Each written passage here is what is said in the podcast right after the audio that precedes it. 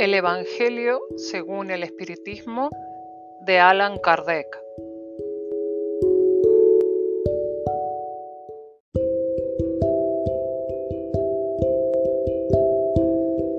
Capítulo 27. Pedid y se os dará.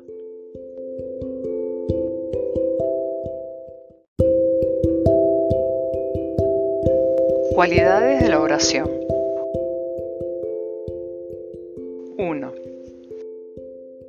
Cuando oréis, no seáis como los hipócritas que gustan de orar en pie en las sinagogas y en las esquinas de las plazas para ser vistos por los hombres. En verdad os digo que ya recibieron su recompensa. Mas tú, cuando ores, entra en tu aposento y cerrada la puerta, ora a tu Padre en secreto.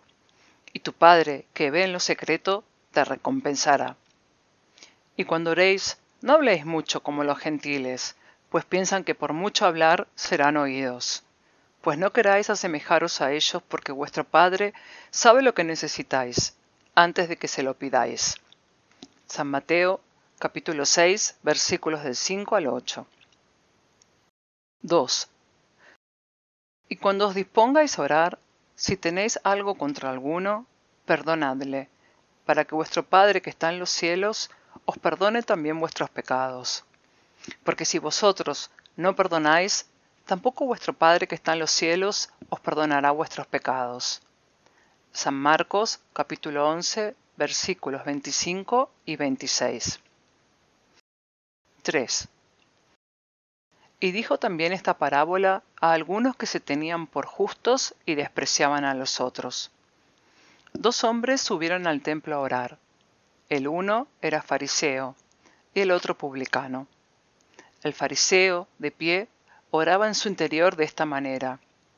Dios, gracias te doy porque no soy como los otros hombres, ladrones, injustos, adúlteros, ni tampoco como este publicano. Ayudo dos veces a la semana, doy diezmos de todo lo que poseo. Mas el publicano, que estaba lejos, no osaba ni siquiera alzar los ojos al cielo, sino que se daba golpes de pecho diciendo, Dios, ten compasión de mí, que soy pecador. Os digo que éste, y no aquel, descendió justificado a su casa, porque todo hombre que se ensalza será humillado, y el que se humilla será ensalzado.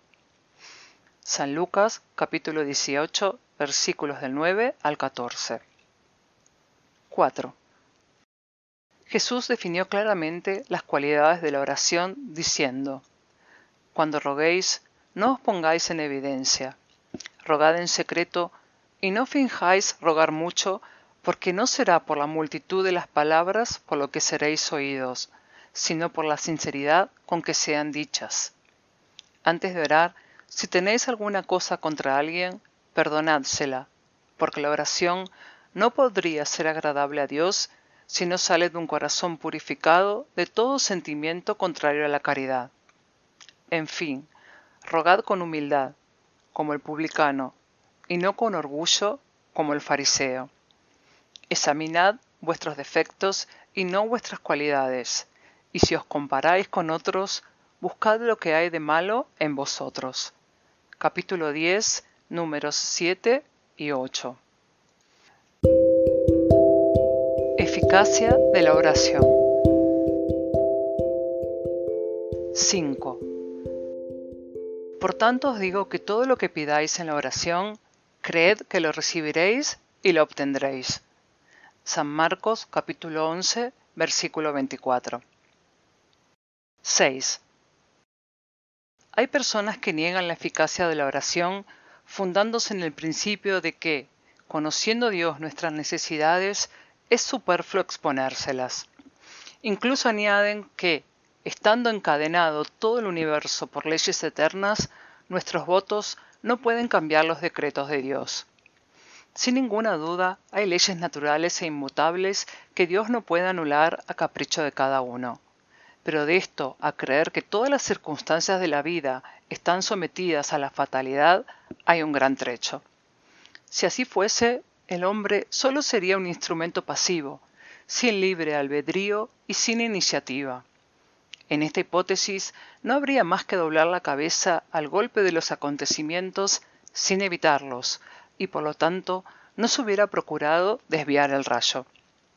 ¿No ha dado Dios al hombre el juicio y la inteligencia para no servirse de ellos, ni la voluntad para no querer, ni la actividad para permanecer en la inacción? Siendo libre el hombre para obrar en un sentido o en otro, sus actos tienen para sí y para los otros consecuencias subordinadas a lo que hace o deja de hacer. Hay acontecimientos que por su iniciativa escapan forzosamente a la fatalidad sin que por esto se destruyan la armonía de las leyes universales, como si se adelanta o retrasa la saeta de un reloj. Tampoco se destruye la ley del movimiento sobre la cual está establecido el mecanismo. Dios puede acceder a ciertas súplicas sin derogar la inmutabilidad de las leyes que rigen el conjunto quedando siempre su acción subordinada a su voluntad. 7. Sería ilógico deducir de esta máxima todas las cosas que pidáis en la oración, creed que las recibiréis y las obtendréis, que basta pedir para obtener, como sería injusto acusar a la providencia si no accede a lo que se le pide, puesto que sabe mejor que nosotros lo que nos conviene. Hace lo mismo que un padre prudente que niega a su hijo las cosas contrarias al interés de éste. Generalmente, el hombre solo ve el presente, mas el sufrimiento es útil para su futura felicidad, Dios le dejará que sufra, como el cirujano deja sufrir al enfermo en la operación que debe conducirle a la curación. Lo que Dios le concederá, si se dirige a Él con confianza, es valor, paciencia y resignación. También le concederá los medios para que él mismo salga del conflicto, con ayuda de las ideas que le sugiere por medio de los espíritus buenos, dejándole de este modo todo el mérito. Dios asiste a los que se ayudan a sí mismos, según esta máxima. Ayúdate y el cielo te ayudará. Y no a aquellos que todo lo esperan de un socorro extraño, sin hacer uso de sus propias facultades, pero casi siempre se preferiría el ser socorrido por un milagro sin que nos costase ningún trabajo. Capítulo 25, número 1 y siguientes. 8. Pongamos un ejemplo. Un hombre se ha extraviado en el desierto y sufre una sed horrible. Se siente desfallecer y se deja caer al suelo. Roga a Dios que le ayude y espera, pero ningún ángel viene a traerle agua. Sin embargo, un buen espíritu le ha sugerido el pensamiento de levantarse y seguir uno de los senderos que se presentan ante él. Y entonces, con un movimiento maquinal, se reviste de ánimo, se incorpora y marcha a la aventura. Llega a una colina, descubre lejos un arroyuelo y ante esto recobra ánimo. Si tiene fe, exclamará, Gracias, Dios mío, por el pensamiento que me habéis inspirado y por la fuerza que me habéis dado. Si no tiene fe, dirá, Qué buen pensamiento he tenido, qué suerte haber tomado el camino de la derecha más bien que el de la izquierda. La casualidad, verdaderamente, nos sirve bien algunas veces. Cuánto me felicito por mi valor en no dejarme abatir. Pero dirán algunos, ¿por qué el buen espíritu no le dijo bien claro, siga esta senda y al extremo encontrarás lo que te hace falta? ¿Por qué no se le ha manifestado para guiarle y sostenerle en su abatimiento? De este modo lo hubiera convencido de la intervención de la providencia. En primer lugar, sucede así para enseñarle que debe ayudarse a sí mismo y hacer uso de sus propias fuerzas, y luego Mediante tal incertidumbre, Dios pone a prueba la confianza que en Él se tiene, así como la sumisión a su voluntad. Ese hombre estaba en la situación de un niño que cae, y si ve a alguien, grita y espera que le vayan a levantar. Si no ve a nadie, hace esfuerzos y se levanta solo. Si el ángel que acompañó a Tobías le hubiese dicho, soy el enviado de Dios para guiarte en tu viaje y preservarte de todo peligro, Tobías no habría tenido ningún mérito, al confiar en su compañero, ni siquiera hubiera tenido necesidad de pensar. Por esto, el ángel no se dio a conocer hasta el regreso.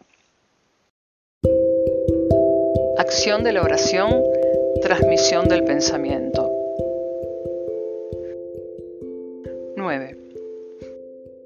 La oración es una invocación. Por ella nos ponemos con el pensamiento en relación con el ser a quien nos dirigimos. Puede tener por objeto suplicar, dar gracias o glorificar. Se puede orar por uno mismo, por otro, por los vivos y por los muertos. Las oraciones dirigidas a Dios son oídas por los espíritus encargados de la ejecución de su voluntad, y las que se dirigen a los buenos espíritus son transmitidas a Dios. Cuando se ruega a otros seres en vez de a Dios, solo es con el título de intermediarios, de intercesores, porque nada puede hacerse sin la voluntad de Dios. 10. El espiritismo hace comprender la acción de la oración, explicando el modo de transmitir el pensamiento, ya sea que el ser a quien se ruega acuda a nuestra llamada o que nuestro pensamiento llegue a él. Para formarse una idea de lo que sucede en esta circunstancia, es necesario representar a todos los seres, encarnados y desencarnados, sumergidos con un fluido universal que ocupa el espacio, como aquí lo estamos en la atmósfera.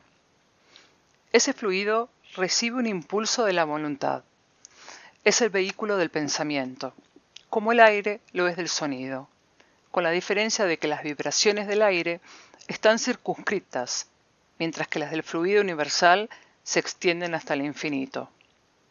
Luego, cuando el pensamiento se dirige hacia un ser cualquiera que esté en la Tierra o en el espacio, del encarnado al desencarnado o del desencarnado al encarnado, se establece una corriente fluídica entre los dos, la cual transmite el pensamiento como el aire transmite el sonido.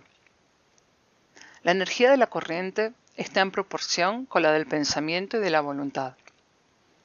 Así es como la oración es oída por los espíritus donde quiera que se encuentren, cómo los espíritus se comunican entre sí, cómo nos transmiten sus inspiraciones y cómo se establecen relaciones a distancia entre los encarnados. Esta explicación es, sobre todo, para aquellos que no comprenden la utilidad de la oración puramente mística.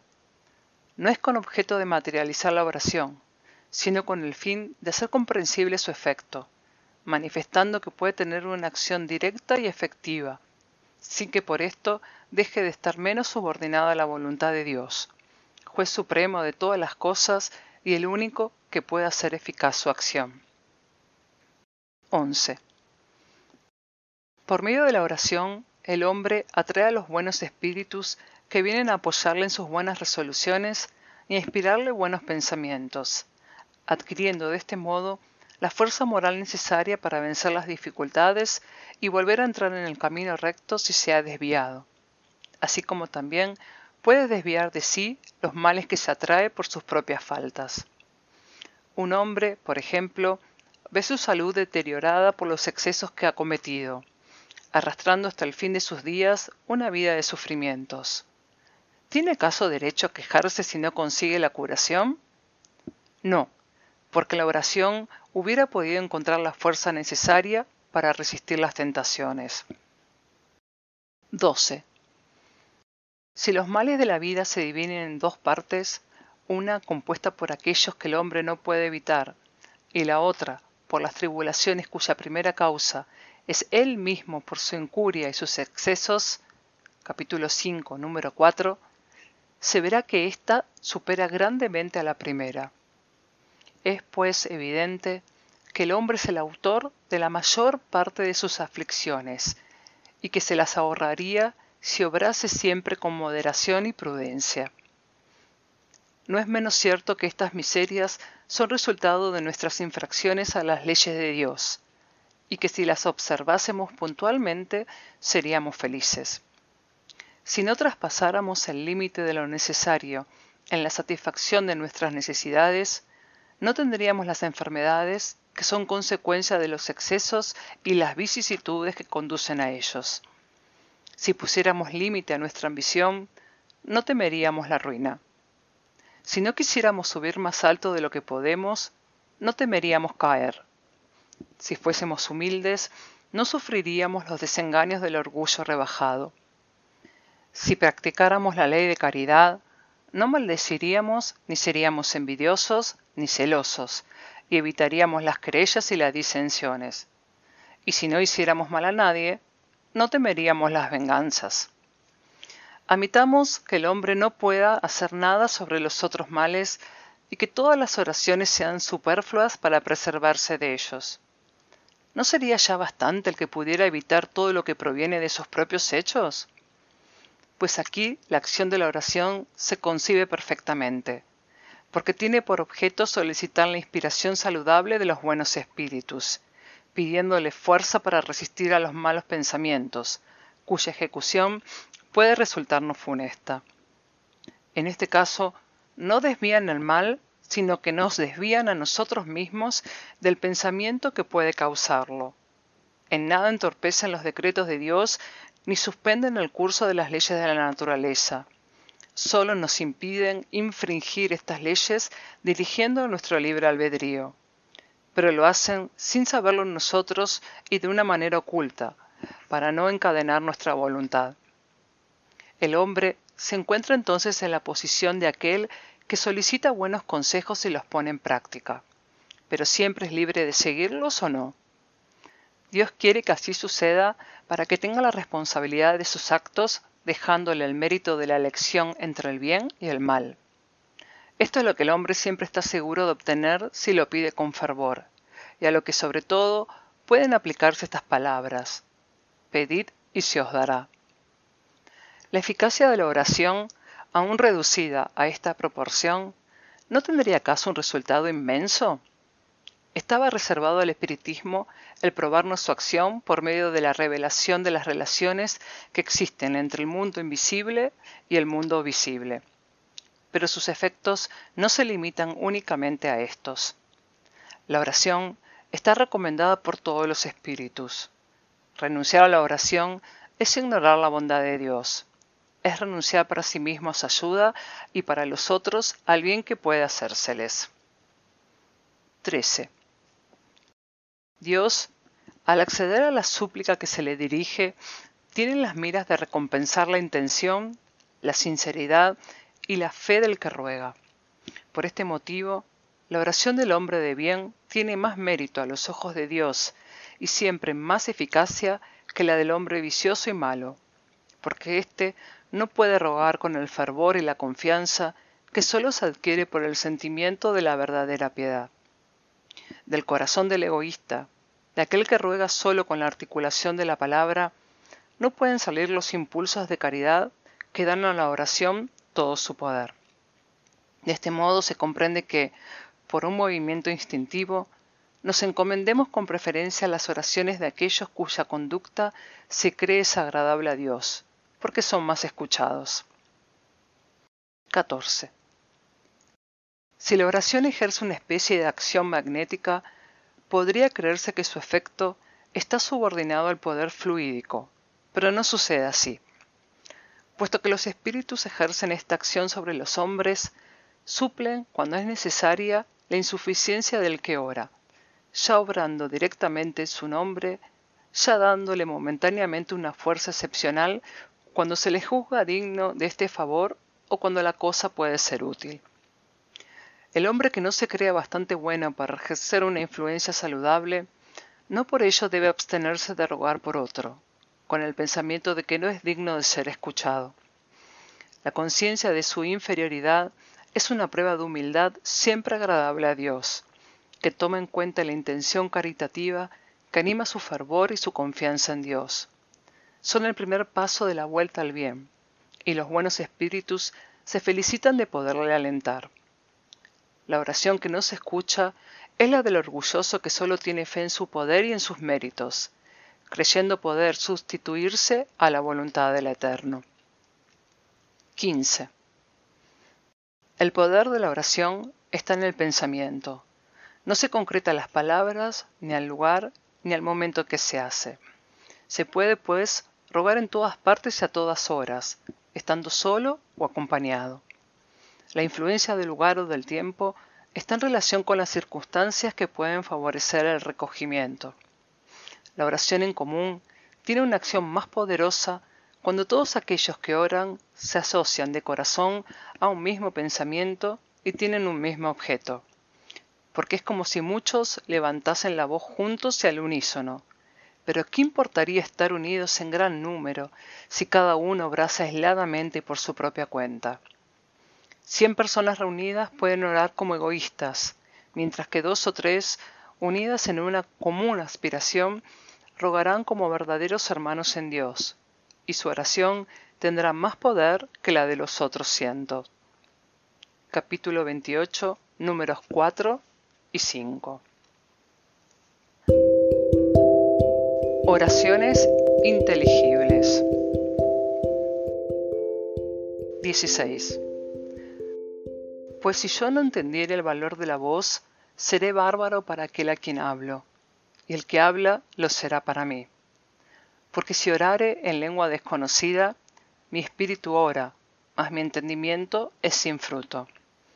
Mas si alabares a Dios con el espíritu, el que ocupa el lugar del simple pueblo, ¿cómo dirán amén a tu acción de gracias, puesto que no entienden lo que tú dices?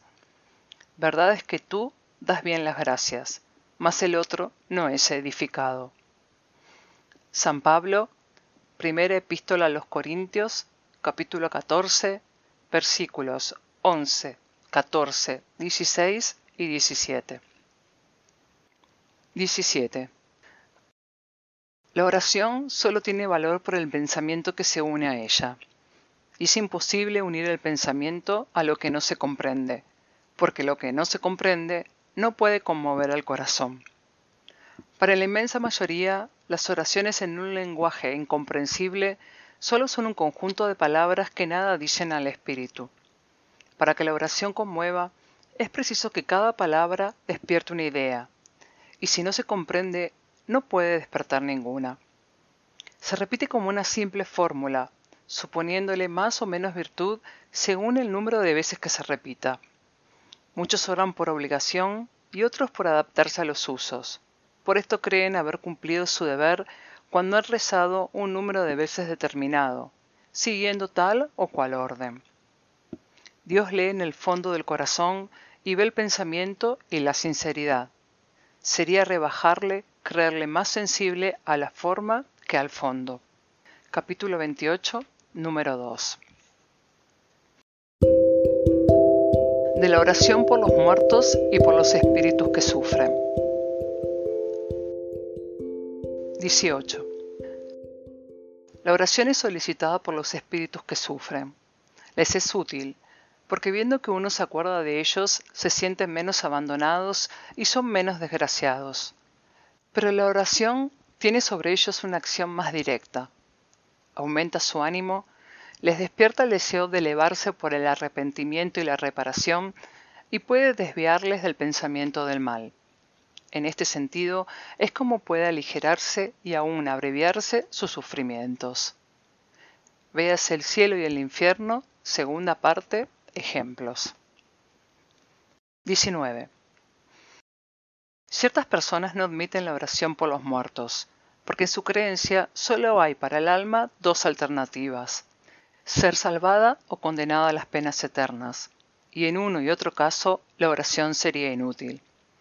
Sin discutir el valor de esta creencia, admitamos por un instante la realidad de las penas eternas e irremisibles, y que nuestras oraciones sean impotentes para ponerles fin.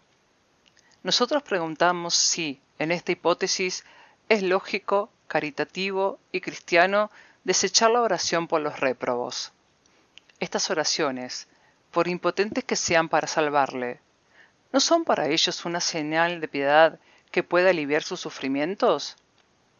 En la tierra, cuando un hombre está condenado para siempre, aun cuando no tenga ninguna esperanza de obtener gracia, ¿se prohíbe a una persona caritativa que vaya a sostener sus cadenas para aligerarle de su peso?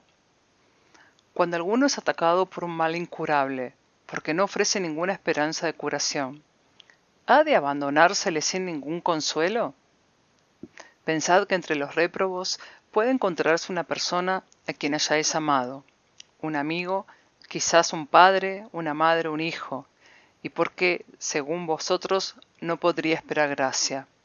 ¿Os negaríais a darle un vaso de agua para calmar su sed, un bálsamo para curar sus llagas? ¿No harías por él lo que harías por un presidiario? No, esto no sería cristiano. Una creencia que seca el corazón no puede aliarse con la de un Dios que coloca en el primer lugar de los deberes el amor al prójimo. La no eternidad de las penas no implica la negación de una penalidad temporal, porque Dios, en su justicia, no puede confundir el bien con el mal. Así pues, negar en este caso la eficacia de la oración sería negar la eficacia del consuelo, de la reanimación y de los buenos consejos sería negar la fuerza que logramos de la asistencia moral de los que nos quieren bien. 20. Otros se basan en una razón más específica, en la inmutabilidad de los decretos divinos y dicen, Dios no puede cambiar sus decisiones por la demanda de sus criaturas, pues sin esto nada habría estable en el mundo. El hombre, pues, nada tiene que pedir a Dios, solo tiene que someterse y adorarle.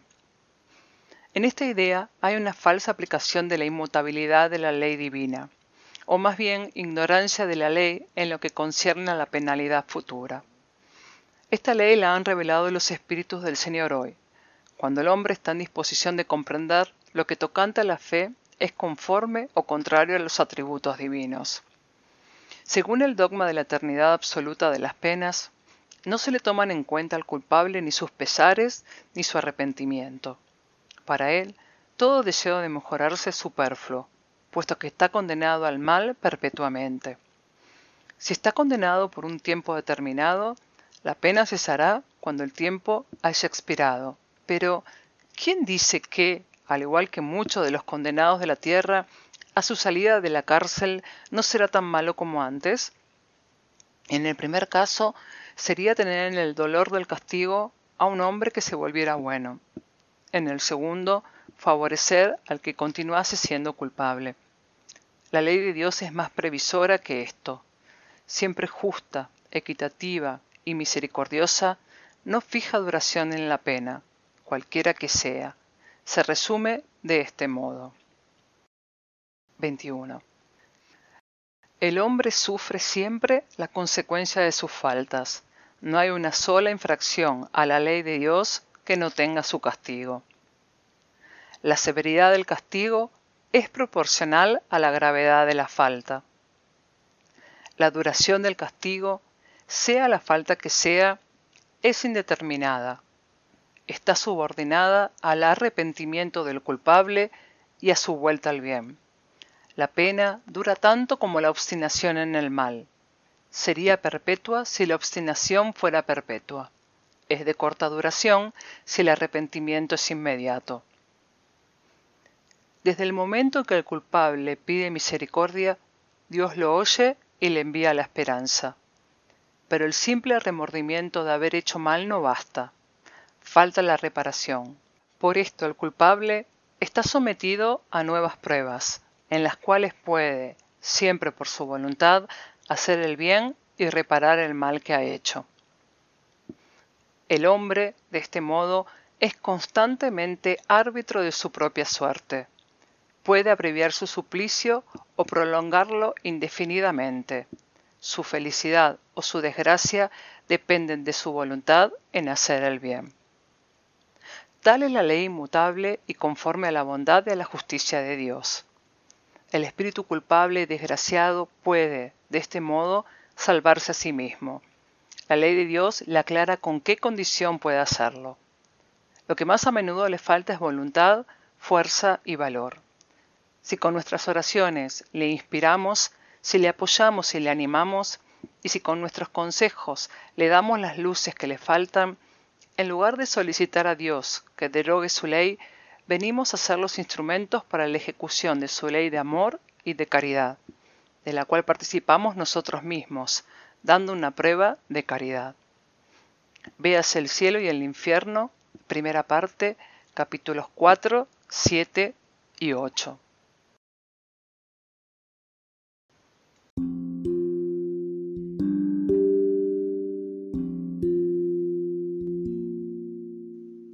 Instrucciones de los Espíritus.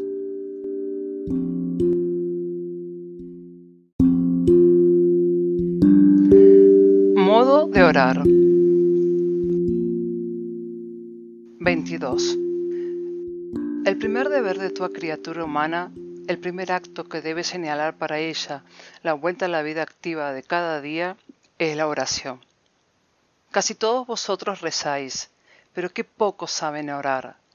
¿Qué importan al Señor las frases que juntáis maquinalmente porque tenéis esta costumbre, que es un deber que cumplís y que, como todo deber, os molesta?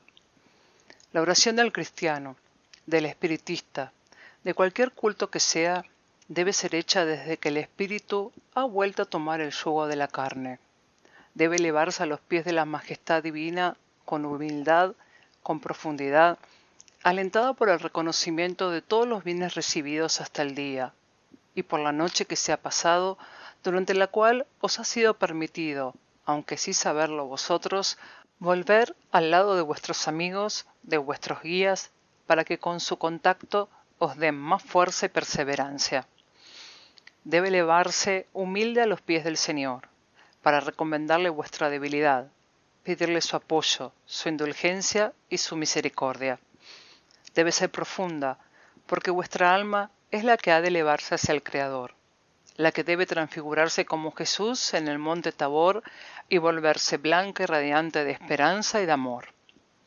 Vuestra oración debe encerrar la súplica de las gracias que preciséis, pero las que sean realmente necesarias. Es pues inútil pedir al Señor que abrevie vuestras pruebas y que os conceda los gozos y las riquezas pedidle que os conceda los bienes más preciosos de la paciencia, de la resignación y de la fe. No digáis lo que muchos de entre vosotros, no vale la pena orar porque Dios no me escucha. La mayor parte del tiempo, ¿qué es lo que pedís a Dios?